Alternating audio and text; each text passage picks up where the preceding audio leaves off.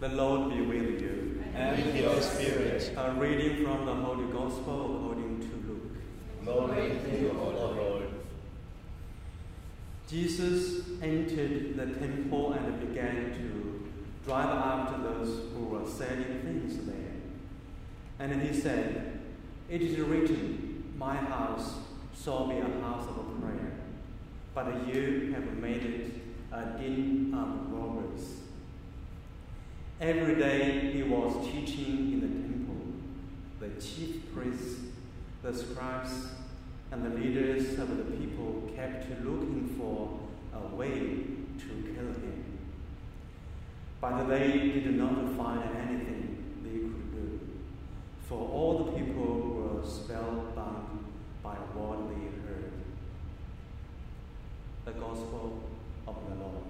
Praise to you, Lord Jesus Christ.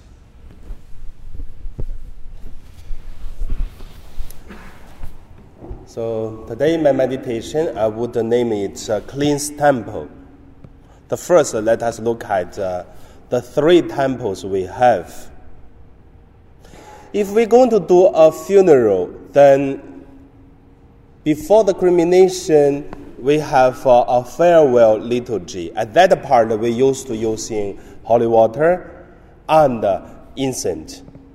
And when we're going to use the incense and then the holy water to bless the body of the dead, we used to have the prayer to say, and this brother or sister, this body used to be the temple of the Holy Spirit.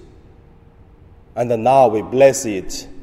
Hopefully, this uh, soul, and then it will be welcomed in the bosom of Abraham. And also, and this body will return in a perfect way, not uh, the way of uh, original, original sins way in the future. So that's the prayer we're going to say, the temple of the Holy Spirit. So that is the temple, our body. That's the first temple. The second temple, it is uh, the place we do something holy. Mostly we say church, it is the temple of God. But sometimes there is no church, such as in mainland China, many places there are just uh, a, a townhouse, a flat house. It's someone's yard. Even there's no roof, no ceilings. It's just someone's yard. And that also can be a temple of God because the holy people for praying for the holy things we gather together. That is already a holy temple. In Hong Kong, we are lucky, really, thanks, thanks God. Each of the suburb have one, even two churches. So, for us, we can see it's such beautiful. We have uh, a church. We call it temple also. And then the third holy temple, I would say, where we go, when we stand there to show that our holiness of God to the people who do not know God, or even the people who know God, but once we are standing in front of others, we are temple, holy temple already, especially for the people who do not have any belief. So, for example, this, uh, yeah, this um, biblical conference, when, once the people start to say, oh, I come from Australia, I come from Canada, I come from Malaysia, I come from Taiwan, or come from uh, Singapore, or what else, other countries, yeah, Philippines.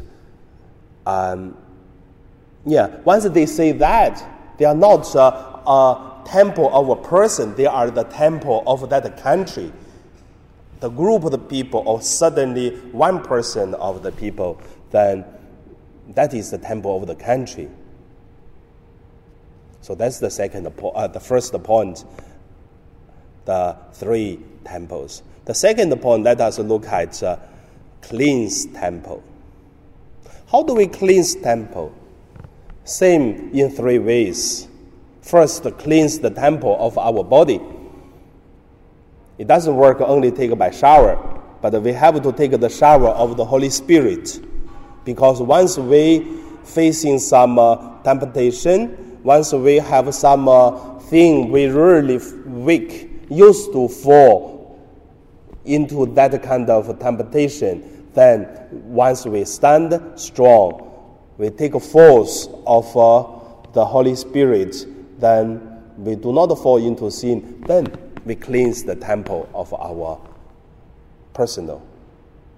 And then once we are in the society, in the church, I would say sometimes in the church, in the society, in the holy places, people make more holy. But sometimes it is because there's no salary, there's no such strong authority. Also, there is no such kind of punishment. Like you cannot put someone in jail if you do not pray rosary. Then what you can do? Then the people also can be very, very bad, very, very selfish in a very holy place. And that is the why, uh, the reason the people sometimes to say, oh, in that parish we experience this or that. I would say, nothing surprise, because we have to cleanse the temple by doing what Jesus taught us. And look at what Jesus, the beautiful model of Jesus, but not someone in the society, in the church, did something wrong, so that because that person, then I will not believe in God. I mean, many times I hear such things because one person, because one priest, because one bishop, because uh, someone in the church, then I don't believe in God anymore. I mean, that kind of very funny logic. Then that's the second, cleanse the temple. And third, it is clean the temple when we are live outside to show the holiness of God through our witness, our words, our deeds, and then that can be very, very powerful cleansing power for the people who have no faith.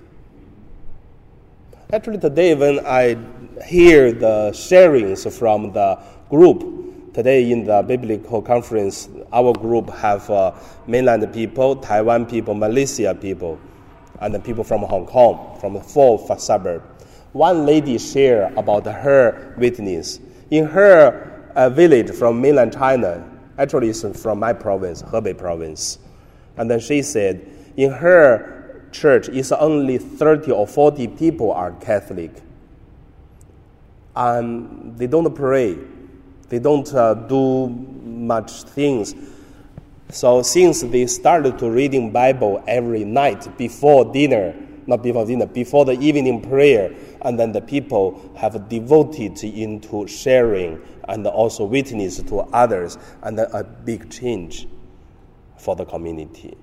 So I would call that it is also that is cleansing the temple from personal to outside, and then some new people will join the Catholic. So that is uh, the three ways to clean temple. So like today is the gospel. So in your own life or in our church or in our environment in Hong Kong we live, how do we cleanse our temple? And now we pray.